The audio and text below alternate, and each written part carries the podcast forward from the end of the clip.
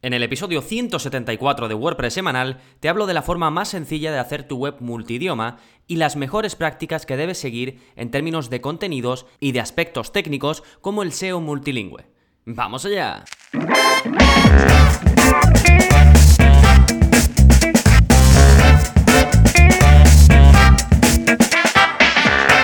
Hola, hola, soy Gonzalo de Gonzalo Navarro.es y bienvenidos a WordPress Semanal, el podcast en el que aprendes WordPress de principio a fin, porque ya lo sabes, no hay mejor inversión que la de crear y gestionar tu propia web con WordPress. Por eso precisamente te voy a invitar a que inviertas un poquito de tu tiempo en el que te voy a contar las mejores prácticas a tener en cuenta para hacer una web multidioma fácilmente. En un momentito desarrollamos el tema, pero antes, como siempre, vamos a ver qué está pasando en gonzalonavarro.es esta semana. Y al contrario de lo que pueda parecer, porque estamos en agosto y se supone que está todo el mundo de vacaciones, o al menos la mitad de la gente en España está de vacaciones, pues bueno, mi web no para, los contenidos no para, y como siempre, como cada semana, tenéis un nuevo vídeo de la zona código en el que os enseño a añadir más filtros a la librería multimedia. ¿Esto qué quiere decir? Bueno, no sé si lo sabéis, si lo tenéis muy controlado, pero cuando entras a, la parte de multimedia, donde tienes pues tus imágenes, eh, tus documentos que hayas subido a la librería de WordPress, pues hay, una, hay posibilidad de filtrar por tipo de documento. Y si tienes, em, se ha subido, por ejemplo, vídeos, audios e imágenes,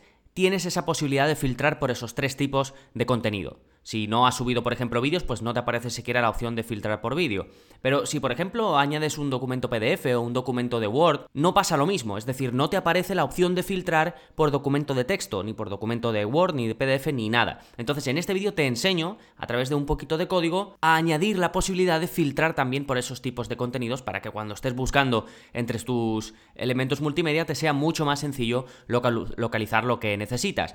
Y si tienes una web en la que subes bastantes documentos PDF, que esto ocurre en bastantes casos, pues esto es una solución que creo que te va a venir muy bien. Y también te enseño a filtrar por otro tipo de, documentos. ¿eh? Lo vemos todo en el vídeo y te dejo, como siempre, el código debajo y te explico cómo copiarlo y pegarlo correctamente para que tú eh, consigas los mismos resultados que yo. Esto es parte de la zona código que va incluida si, si estás suscrito y es ya el vídeo 125. Y otra cosa que también eh, tendrás eh, por suscribirte son los cursos. Y en este caso Em, es algo no muy común lo que estoy haciendo, pero estoy sacando un curso a mitad de mes, que ya sabéis que normalmente em, lo que hago es sacar un curso al mes o una renovación completa de un curso anterior y lo hago pues a final de mes, pues porque empecé así y así lo, he seguido haciendo desde que empecé. Pero en este caso meto un curso extra 100% gratuito para todo el mundo, no tienes siquiera que, registrarte lo típico con el email ni nada, sino que está abierto, 100% abierto, al menos de momento, y esto es gracias al patrocinio de Wiglot que me contactaron para ver si me interesaba hacer un curso sobre su servicio para crear webs multidioma en WordPress, bueno, en WordPress y en otras plataformas, pero en este caso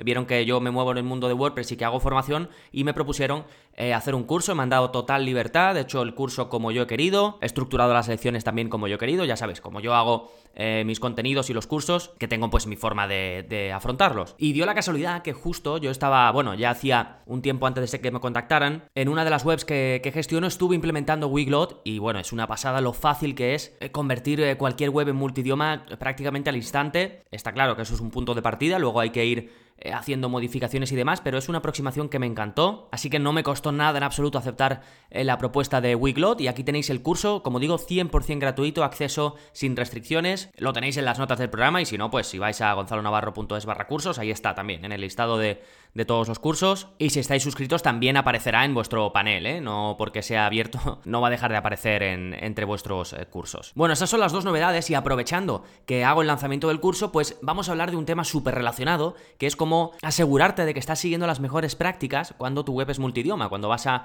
poner distintos idiomas. Como digo, en un momentito, pero antes vamos con el plugin de la semana, que es para personalizar el texto de los botones de añadir al carrito en WooCommerce. Este plugin lo recomiendo porque me lo habéis preguntado varios eh, a través del soporte, varios suscriptores, y ya os he recomendado este plugin a alguno de vosotros, entonces aprovecho y lo pongo aquí también en el plugin de la semana para recomendarlo a todos. Eh, se llama WC de WooCommerce Custom Add to Cart Labels, es decir, la traducción sería añadir etiquetas personalizadas al botón de añadir al carrito de WooCommerce. Sí, bueno, ya sabéis que los nombres de los plugins se suelen poner como muy explicativos, no sé si se hace por SEO o por qué, pero suelen ser así. Bueno, eh, básicamente te permite modificar, eh, como su propio nombre indica, el texto de añadir al carrito, tanto de las páginas de producto como las páginas de archivo o la página de tienda. Es decir, eh, puedes, dependiendo de para qué o de dónde aparezca el botón, ponerle una cosa u otra. Incluso a nivel de producto, de tipo de producto, vamos, de si es una variación de producto o si es un producto descargable, en función de eso también lo puedes hacer. Por ejemplo, si vendes eh, productos físicos y productos descargables, pues en el producto físico, por ejemplo, puedes poner comprar en lugar de añadir al carrito. Si de hecho, si has seguido alguno de los vídeos de la zona código en el que te explico cómo saltarte ese paso de pasar por el carrito y de ir directamente a pagar, pues por ejemplo ahí es interesante cambiar la etiqueta y que en lugar de que aparezca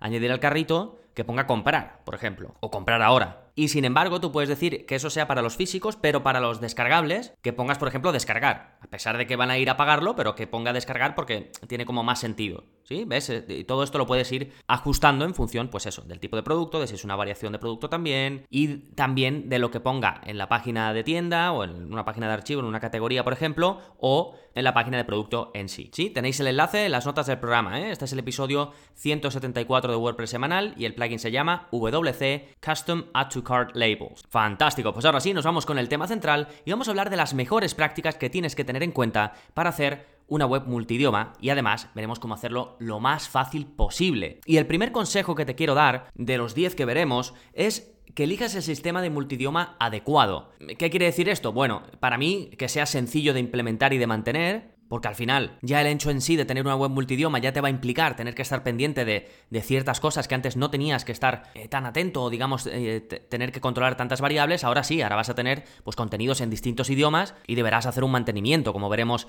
eh, más adelante. Entonces, cuanto más sencillo de implementar y de mantener sea el sistema que estés utilizando, ya sea un plugin, un servicio, pues mejor. ¿De acuerdo? Después, que tenga soporte, por supuesto, para los idiomas que necesites. A lo mejor necesitas un idioma específico y no lo soporta. No tienes la opción de integrar fácilmente ese idioma. Aunque tú después hagas, digamos, la traducción o contrates a un traductor profesional para que lo haga, si el vínculo no es bueno, si por ejemplo no tienes la posibilidad de en el selector de idiomas que se seleccione el idioma que tú quieres, pues ya te está complicando la cosa. A lo mejor habría que meterlo de forma manual. En fin, asegúrate de que está disponible. Y, pues, por ejemplo, no sé si la quieres en catalán, en gallego y demás, pues asegúrate que está. ¿eh? Que, bueno, suelen estar, ¿eh? Suelen ser bastante, estar bastante extendidos. El siguiente punto que te recomiendo cuando estés eligiendo el sistema, el plugin o el servicio eh, para multidioma, que tenga integración con los plugins y los themes en general, que, sea un sistema que no te diga, eh, solo nos integramos con este, este y este, con lo demás no lo hemos probado y no sabemos cómo va a funcionar, tal, tal, tal. ¿De acuerdo? Asegúrate que tenga la máxima integración posible, si no estás seguro, pues siempre puedes contactar al soporte del servicio o del sistema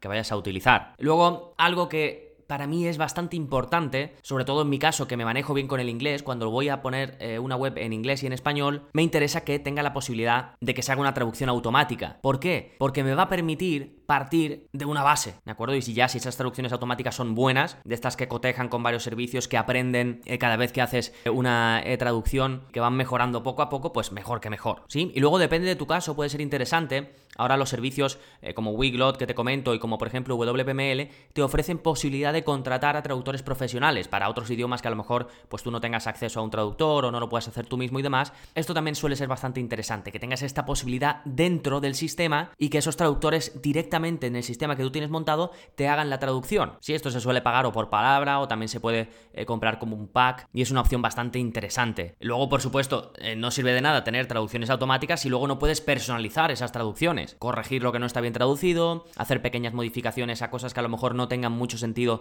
en un idioma pero en otro sí. Poder poner, por ejemplo, que esta palabra, la palabra X, siempre se traduzca por esta otra eso, por ejemplo, en Wiglot se puede hacer, lo vemos en el curso, dentro de sus herramientas avanzadas, está súper bien. ¿Vale? Ese tipo de cosas que no las pensamos al principio, pero que luego cuando empiezas a crear la web multidioma, te das cuenta que son súper útiles, eh, útiles y súper necesarias. Luego, por supuesto, algo que tienes que tener sí o sí en un sistema de, de multilingual es la flexibilidad para mostrar las opciones de elegir entre idiomas. Es decir, que puedas elegir bien dónde quieres poner ese selector de idiomas, cómo se va a mostrar, si con la bandera, sin la bandera, que hablaremos de las mejores opciones ahora más adelante. Si abajo, arriba, en un widget, en el menú, en el footer, ¿de acuerdo? Todo eso tienes que poder controlarlo y poner donde, donde mejor vaya con tu, con tu web, con tu theme con tu marca. Y el último aspecto que debes tener en cuenta, eh, bueno, entre otros, ¿de acuerdo? Cuando estás eligiendo el sistema multidioma adecuado es, es que venga preparado para el SEO multidioma. Básicamente asegúrate de que en su eh, descripción de su servicio y demás, que te aseguran que siguen las mejores prácticas propuestas por Google, que además tienen documentación, eh, Google tiene documentación y páginas concretas explicando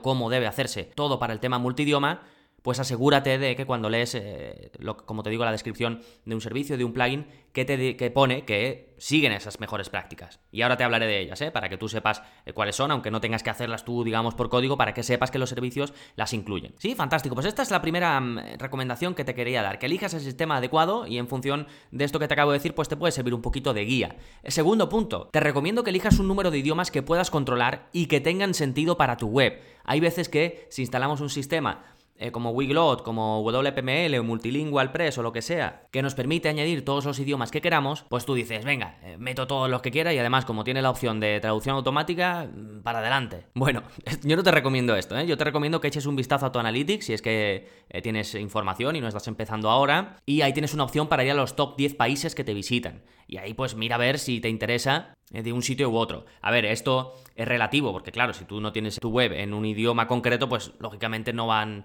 no vas a tener demasiadas visitas o casi ninguna de esos países. Entonces el siguiente paso, más allá de mirar tu analytics, a ver si es que hay algo que se te escapaba y ves claramente que hay algún país al que te tienes que dirigir, pues más allá de eso ya sí que puedes, por ejemplo, hacer una búsqueda un poquito más avanzada y analizar en qué países está tu público objetivo. ¿Cómo haces esto? Pues tienes que buscar competencia de tu sector, por supuesto de forma nativa, si vas a buscar para pues, países de habla inglesa, tendrás que buscar lo que tú haces en inglés y ver si hay competencia, si hay mercado.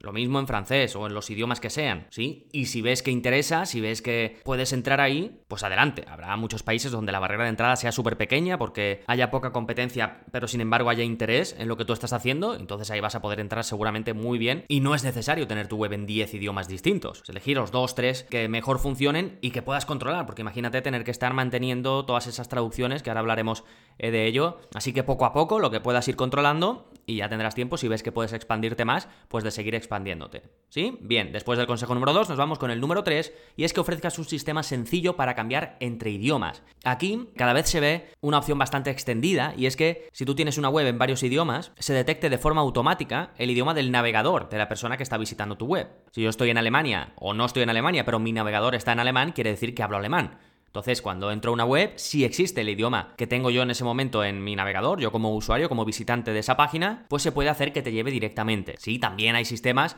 eh, que te guardan el idioma preferido. Por ejemplo, Wiglot hace esto, además de la detección automática del navegador, lo que te hace es que te guarda el idioma. Entonces, ya la siguiente vez te va a llevar ahí. Si, por ejemplo, pues la primera vez no hizo correctamente la detección del idioma, o, a lo mejor hay gente que el navegador lo tiene en inglés, por ejemplo, por defecto, aunque hable francés o inglés o español, y luego en el selector que tienes puesto elige su idioma, pues la siguiente vez lo ideal es que se recuerde eso y no tenga que volver a elegir el idioma a la persona, ¿sí? Luego, por supuesto, el botón de cambiar entre idiomas tiene que estar claramente visible en algún lugar. Normalmente la gente está acostumbrada a verlo en la parte alta de la web, es donde lo van a buscar y al final por usabilidad por facilidad para tus usuarios, yo recomiendo ponerlos siempre este tipo de cosas donde el usuario se lo espera, ¿sí? Básicamente, pues en la zona de menú eh, principal de tu web o si quieres en, la, en una eh, barra que esté por encima, la típica top bar, pero que esté en una zona alta, eh, prominente, que esté fácil, ¿sí? Otro consejo a este respecto es que en el selector de idiomas siempre es mejor escribir el idioma de la forma nativa. Es decir, si tu web está en español por defecto, pero luego tienes los idiomas inglés y francés, pues no, que no pongas inglés y francés en los otros idiomas, sino ponlo en cómo se diría en ese idioma. English eh, para inglés y francés para francés, ¿vale? Aunque no sepas pronunciarlo como me pasa a mí, por lo menos sí busca cómo se escribe. Aunque bueno, en los eh, servicios estos siempre te ponen la posibilidad, al menos en Wiglot, y en algún otro siempre te pone la posibilidad de eh, que no tengas que escribirlo tú, sino tú especificas que quieres que se muestre el idioma como se escribe de forma nativa en los países donde se hable ese idioma. Y por último, em, una mención bastante interesante que cada vez lo veo más en expertos en diseño y en usabilidad, y es que no se suele aconsejar el tema de las banderas para, para los idiomas. Si quieres especificar países, sí, pero para los idiomas no. Precisamente por eso, porque las banderas representan países, pero no representan idiomas. Y de hecho hay muchos idiomas que se hablan en distintos países. El español, sin ir más lejos, el inglés también, el francés. Sí, entonces eh, cada vez hay una corriente eh, mayor de diseñadores así potentes y que tienen en cuenta la usabilidad y demás, y es no usar banderas, ¿de acuerdo? Entonces, eh, básicamente, para el, selector de idiomas, que esté en una parte prominente de la web, que esté escrito en el idioma nativo y sin banderas. Y eso serían las recomendaciones así a grandes rasgos. Fantástico, nos vamos con el consejo número 4 y es el uso de URL dedicadas. Em, esto que te decía del SEO de, Google, que te dice las mejores prácticas, pues una de las cosas que te recomienda es que para evitar el contenido duplicado debes crear URLs específicas para cada idioma. Es decir, si la versión normal es miweb.com, y esa es la versión, pues en español, la que tú tengas, para las otras versiones debe cambiar esa parte del dominio. Puede cambiar de tres formas. Uno, con dominios específicos de país, que esto sería, por ejemplo, eh, se podría usar eh, .com para Estados Unidos, .es para España, .cl para Chile, DE para Alemania, ¿sí? Esa es una opción. La otra opción es subdominios. Por ejemplo, para Francia se podría poner fr.tuweb.com. Para España, es.tuweb.com. Para Alemania, de.tuweb.com. ¿Sí? Eso sería subdominio. Y la tercera opción es subdirectorio, que normalmente es la opción más sencilla y es la que suelen crear, digamos, los plugins, los servicios, cuando te lo crean así de forma un poquito más automática. Es la mejor porque es más fácil de implementar y de mantener. Pero solo por eso, ¿eh? No porque sea mejor en sí, eh, ni para el SEO ni nada. Cualquiera de las tres opciones que te he dicho estaría bien. Y el subdirectorio, pues ya sería, por ejemplo, mi web.com barra ES, sería, podría ser para la versión española, mi web.com barra FR, podría ser para la versión francesa, y así sucesivamente. ¿Sí? Esto te digo para que lo sepas, pero el sistema que elijas debe de hacerte esto automáticamente, facilitártelo. ¿Sí? Por ejemplo, Wiglot directamente te hace esta última opción, la de subdirectorios. En WPML y Multilingual, Multilingual Press puedes elegir, pero la más sencilla de implementar es esta, subdirectorios. Si, elige las otras, si eliges las otras, se complica la cosa eh, un poquito más, porque ya tienes que hacer eh, cosas un poquito más técnicas. Sí, bueno, esto, el uso de URL dedicadas es un básico para evitar el contenido duplicado. Recomendación 5. Debes tener en cuenta la estrategia de SEO. Es decir, tienes que tener la posibilidad, por ejemplo, de traducir también los metadatos de tus contenidos. Si traduces toda una página y ahora vas y dejas los metadatos como los tenías en español, esto es el título SEO, la metadescripción, lo que aparece cuando buscas en Google o cuando compartes, que aparece también a lo mejor en las redes sociales y demás, te sale como un titulito y una descripción, esos son datos meta. Y eso pues Google y otros motores, incluso como veis las redes sociales, lo leen y lo muestran, incluso sirve para posicionar, que pues esto lo puedes controlar si usas Yoast o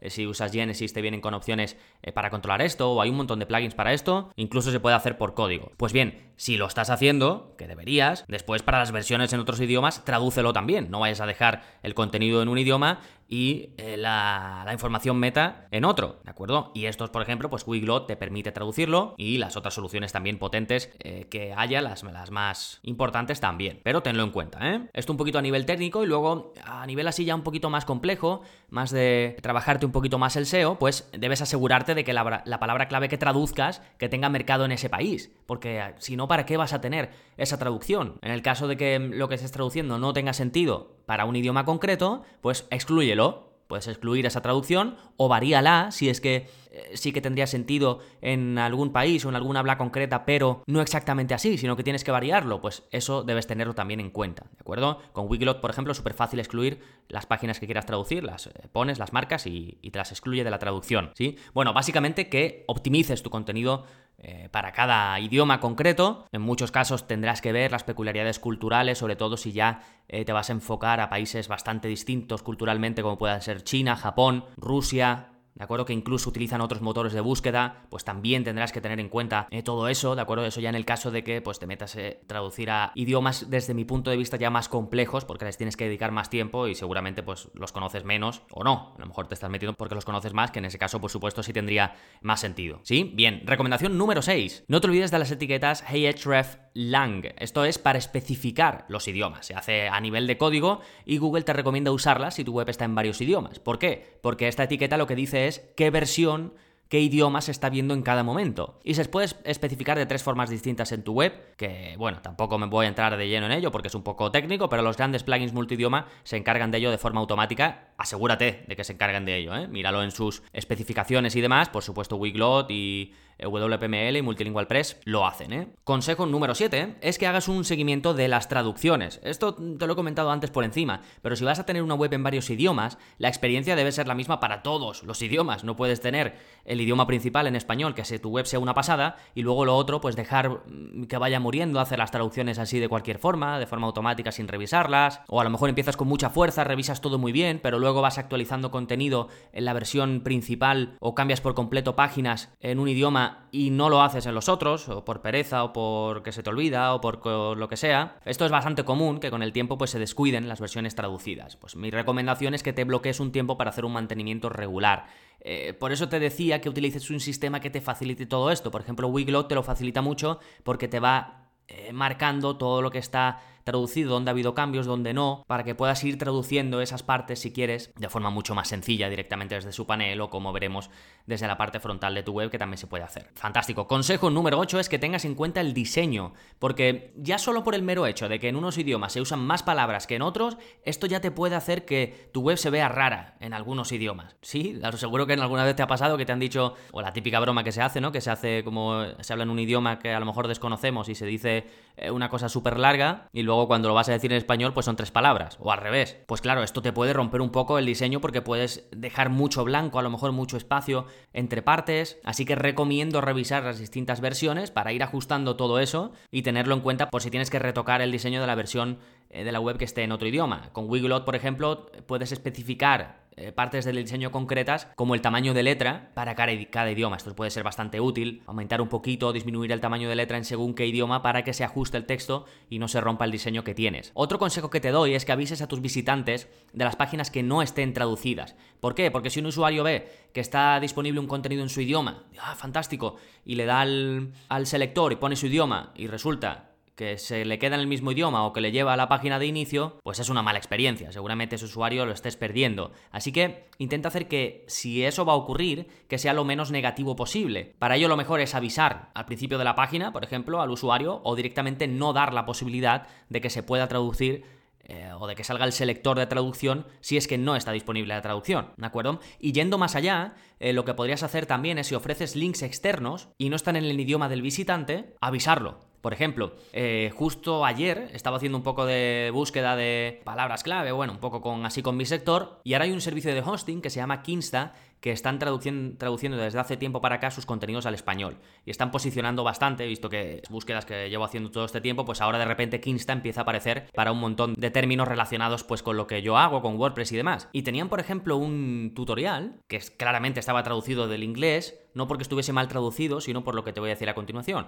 Y tenían, pues, los eh, mejores sitios donde aprender WordPress. Y tenían todo enlaces, casi todos los enlaces, a webs donde te enseñan WordPress en inglés. Pero claro, el contenido estaba todo en español, pero luego los enlaces externos te llevaban a sitios de, pues eso, de que puedes aprender WordPress, pero lo, aprendes en inglés. Pues eso, por ejemplo, puede ser una experiencia regular, porque tú estás buscando en español cómo aprender WordPress o algo así similar, no recuerdo cómo era en la búsqueda, y luego uno de los contenidos que aparece, pues lo que hace es ponerte enlaces a sitios en inglés. Sí, de hecho contacté, busqué el autor del, post, le contacté, bueno, a través de Twitter, no creo que, me conteste, pero bueno, por si acaso le dije que yo tengo contenido específico de lo que él está ofreciendo y que lo tengo en español. Sí, esto es una, también una buena oportunidad que podéis intentar para eh, conseguir enlaces externos hacia vuestra web o simplemente para intentar hacer que eh, vuestros eh, contenidos lleguen a más gente, pues cuando veáis este tipo de cosas, probáis, contactáis con el autor, oye, que mira, yo tengo esto que creo que puede ir bien con, con el post que tú tienes y además lo tienes todo en inglés, así que este contenido como es específico en español seguramente te venga mejor, tal, tal. Sí, eso es un ejemplo muy concreto, pero dentro de vuestros sectores, que esto me estoy saliendo un poco del tema,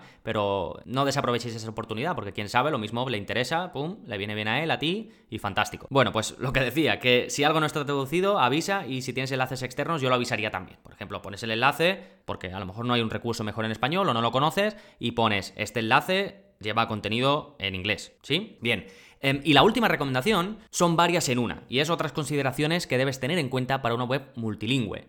La primera es vídeos y otros elementos multimedia, porque claro, Imagínate que yo, por ejemplo, traduzco, me ponga a traducir todos mis contenidos al inglés. Suscríbete a mi plataforma, tal, porque vas a tener acceso a contenidos. Claro, mis contenidos están en vídeo. Si yo eh, pongo que la gente se suscriba, lo pongo en inglés, lo pongo en francés, lo pongo en alemán, la gente se suscribe porque le encanta y llega y, y, los vídeos están en español, pues ya me dirás tú, ¿de acuerdo? Entonces todo eso tiene que tener un sentido. En mi caso sería muy complicado porque, claro, tengo pues alrededor de 40 cursos con entre 10 y 20 vídeos por curso, más 125 vídeos de la zona código, pues claro, ahora sería muy complicado para mí escalar eso y convertir todos esos contenidos a otro idioma. Pero si es otra cosa, si es una página de venta de un servicio en el que tienes un vídeo, pues a lo mejor si solo es un vídeo puedes poner eh, subtítulos o incluso rehacer el vídeo en el otro idioma. Las imágenes lo mismo, si las imágenes tienen texto encima, pues también es interesante que cambies la versión con el texto que tenga la imagen y lo pongas en el idioma nativo. Si tiene la imagen tiene un,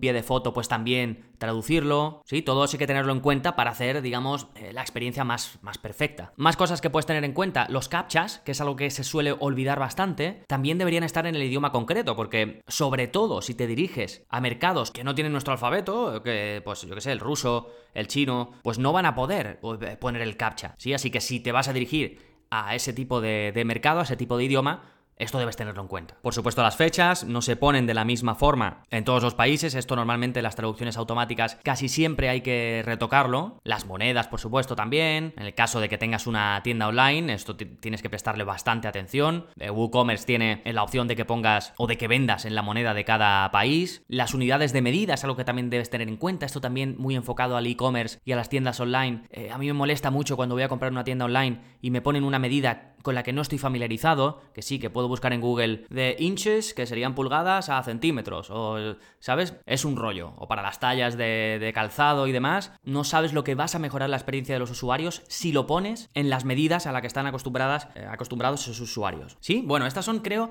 10 cosas que debes tener en cuenta que te van a ayudar a crearte una imagen muy clara y una estrategia a seguir muy clara de cómo afrontar eh, la creación de una web multidioma y luego, pues, en este episodio te quería comentar la opción que conozco más sencilla eh, para hacer una web multidioma y que es Wiglot. Es este servicio que te comento, del que tienes un curso 100% gratuito, te das de alta de forma gratuita, independientemente del plan que elijas, tienes como una parte de prueba, tiene una parte que es eh, totalmente gratuita, pero solo hasta 2.000 palabras. Esto si, por ejemplo, tienes em, la típica web corporativa, es fantástico, porque va a ser menos, menos de 2.000 palabras y vas a poder poner eh, tu página corporativa en otro idioma de forma gratuita. Ya si tienes eh, una web un poquito más grande, pues ya tienes planes desde 99 euros al año, que yo creo que de verdad en términos de calidad, eh, precio y de facilidad de uso, pocas opciones pueden superarlo, ¿eh? Y bueno, básicamente lo mejor es que traduce tus contenidos del tirón directamente, automáticamente, y luego eso te sirve de punto de partida para tú ir modificando. Por supuesto, todas las mejores prácticas estas que te he ido comentando